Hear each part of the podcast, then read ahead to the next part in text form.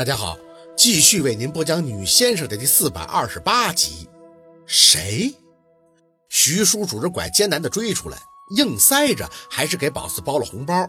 那明月在旁边道谢，等许叔回去了，才又看向宝四。宝四，你刚才那话啥意思？这徐婆子年前就不行了呀？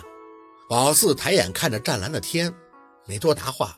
回家以后，若文就已经在家等他了。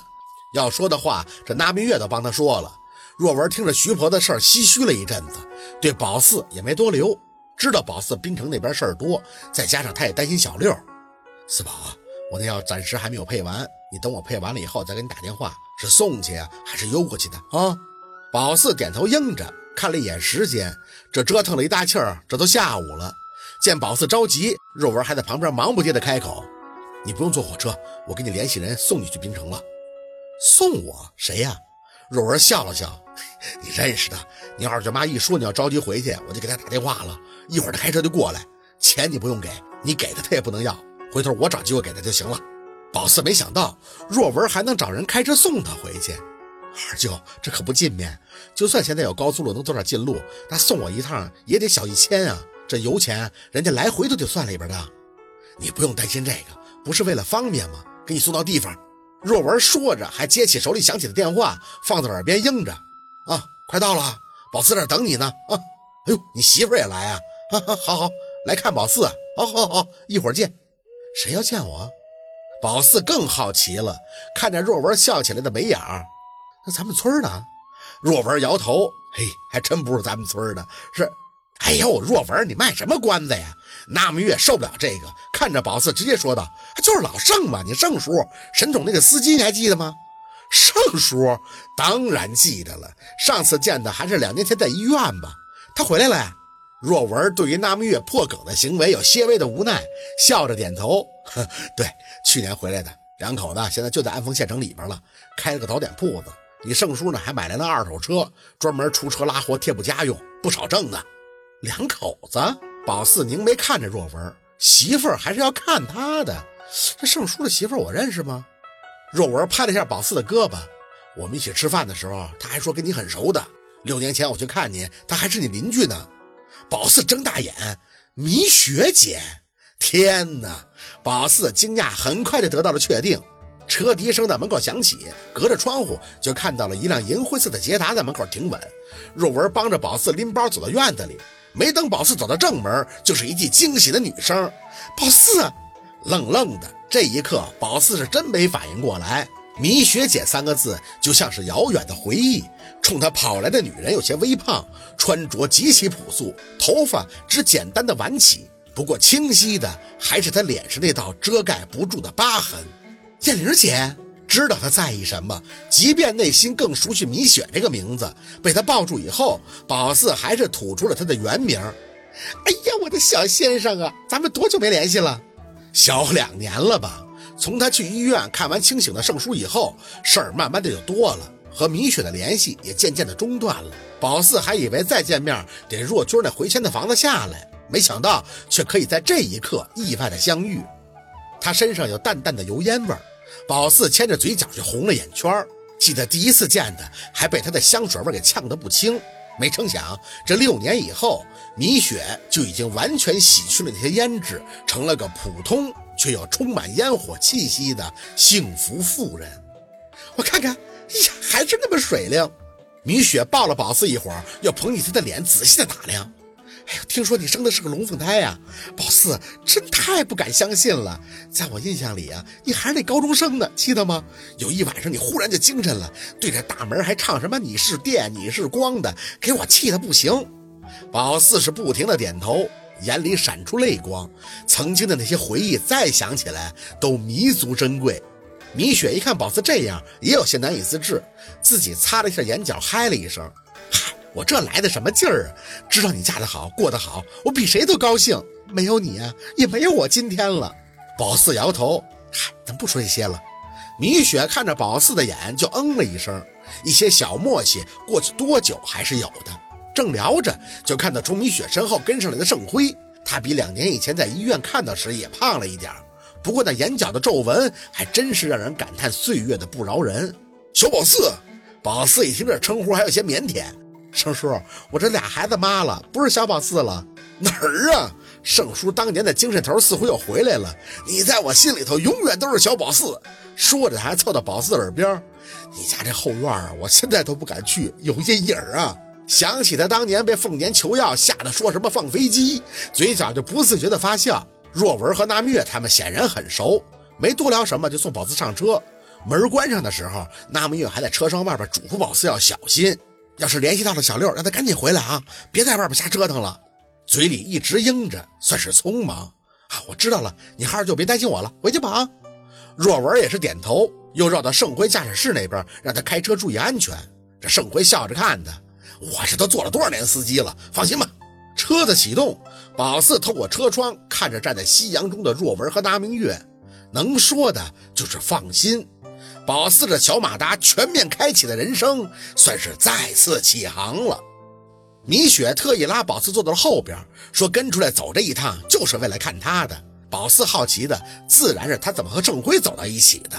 米雪听到这个就看着宝四笑，嗨，准确来说，你还算是红娘呢。红娘？是啊。米雪抱着宝四的肩膀，那时候老盛醒了，你来看他。你走之后啊，我也经常去跟他聊聊天再说，我本来就对你那个信雅的少东家好奇嘛，没想到就这么着，我和老盛就走在一起了。盛辉听到这些也牵起嘴角，是啊，我那些年啊没白睡，还娶到一好老婆。那你看，米雪笑着和盛辉斗嘴，能看出俩人的感情很好。虽说是柴米油盐的小日子，但过的那是红红火火的。宝四，米雪聊了一阵，就吐出口气看向宝四。那年呀。我看到你跟那个信雅少东西在一起，还觉得不靠谱呢，怕你被骗了。现在看看，嘿，还真就是缘分。盛辉在前面接茬儿，你看到宝四跟小陆老板在一起那时候，宝四都多大了？我知道小陆老板相中宝四的时候，是宝四才十岁，那不叫缘分，那就叫命中注定。行行行，你认识的早。米雪撇了一下嘴，小声的和宝四说：“我一说你十九岁的事儿，他就跟我说你十岁的事儿，显得他年头长。”宝四忍不住笑，米雪却很用心的在看宝四的脸。哎，说真的，宝四，我知道你生完孩子一直昏睡，还挺担心的呢。现在看你精神这么好，也就放心了。哎，这头发色儿是染的呀，还是自己白的？米雪哎了一声，点头。哎，你这丫头啊，经历的也不少了。你舅妈也跟我说了这些，好在都过去了。行，这头发颜色洋气，它长得俊嘛？多余的话，米雪也没多说。聊的最多的只是他们在一起住的时候的事儿。宝四吃饭弄糊了呀，炒菜不知道放油啊。至于那些什么塞名片、毁容之类的，他不会说，宝四也不会问，那是他的黑色过往，没人会想找不痛快的。米雪这一趟完全就是看看他的，所以盛辉就把他送到安丰他们那个早点铺门口就下车了。米雪知道宝四回滨城要办事儿，也没硬让他进去坐坐。只说等到滨城的回迁房下来了，他去了滨城以后再聚。宝四点头答应，看着他笑起来有些明显的刀疤，难免还会有内疚的伤感。不过转念一想，这塞翁失马焉知非福啊！最重要的却是当下。车子再上高速，就只剩下宝四和盛辉了。他和以前一样的开朗，对和米雪的结合也只说了一句：“都不容易。”所以他们更珍惜。宝四啊！我这十多年前是开车接送沈总，没想到这十五年后你成了小陆老板的太太，我现在要开车送你回冰城，哎，这多奇妙啊！他感慨，这是肯定的。宝四牵起嘴角，盛叔，叶玲姐刚才跟我说我是你们的红娘，其实我觉得你是我和陆佩的月老啊，不然我怎么会认识她呀？盛辉笑个不停，哈哈，你这一提啊，倒真是这么个事儿。不过当时谁能知道他能跟着呀？那脾气真是一般人都弄不了。年纪不大的时候，我就挺怕他的。没成想你倒是能治住他。见宝四没接茬，盛辉在室内镜里瞄了他一眼，想他了吧？宝四点了一下头，看着窗外，轻嗯了一声。哎，若文说小陆老板不让你去是吗？还是点头，调节了一下情绪，转脸看着盛辉笑笑。嗨，不过他管不了我，等我忙完了眼前的事儿，就过去找他。我就不信了，人在他的面前还能给我撵出来呀？盛辉笑而不语。眼见着天渐渐的黑了，那明月又打来电话，说是三胖妈去家里了，这儿媳妇真的怀孕了，给他激动了够呛，买了好些的东西送过来。这才多一会儿啊，这全村人都知道他儿媳妇怀孕这事儿了。这家伙四处宣扬，说你这双眼睛比那 B 超都厉害，还要请你吃饭呢。还好熟悉那明月说话的夸张程度，不然真的会笑喷了。聊了几句以后，那明月就说他这刚走，村里还有别人上门了，知道他走了都挺惊讶，说他走的太急了。急吗？宝四倒没觉得，这睡了半年呀，如今抬头了，自然得抓紧时间前进了。盛辉车开的算是快的，到滨城时已经深夜了。宝四拿着手机一直在看夏文东给发来孩子的视频。他这醒了，夏文东的任务量就更大了，不但得给若文发，还得给他发。给陆佩打了一通电话，接的还是夏文东。他说让宝四少打短信就好。陆佩听到他的声音就会情绪不稳，越着急就越不利恢复。说真的，宝四是理解不了，人现在看不着，声也不让听。可隔得太远，着急也没办法呀。能做的也就只能让夏文东给他拍些陆佩的照片，还全是背面。啊，短信沟通，夏文东传的也是不疼不痒的话。陆二说的很好啊，不让你担心。陆二说让你晚上早点休息。陆二说，宝四看的真是咬牙切齿。哼，你能，陆二，你就等着，我让你能的。好，今天的故事就到这里，感谢您的收听。喜欢听白，好故事更加精彩。